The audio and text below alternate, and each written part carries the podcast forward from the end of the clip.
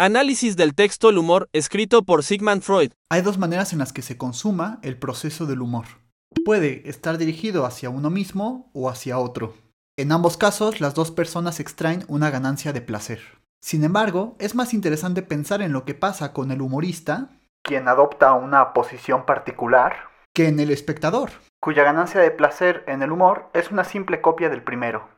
Por otro lado, la actitud humorística produce lo que Freud denominó un triunfo del narcisismo. En él se impone el principio de placer a las circunstancias reales desfavorables. Gracias a esto, el sujeto no se deja absorber por el sufrimiento que le provoca la realidad. En otras palabras, el humor no es resignado, es opositor. Posteriormente, Freud reflexiona sobre las relaciones entre el yo y el superyo en el humor.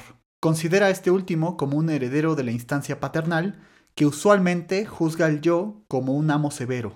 Sin embargo, en el humor, el superyo le habla de forma amorosa. Esto es así porque ocurre un desplazamiento de la investidura del yo al superyo. Recordemos que para el psicoanálisis el yo es la sede de la resistencia. Por tanto, desviar las investiduras que se dirigen a él supondría debilitarla. El texto concluye con dos cosas. En primer lugar, con el hecho de que el humor es algo raro y especial.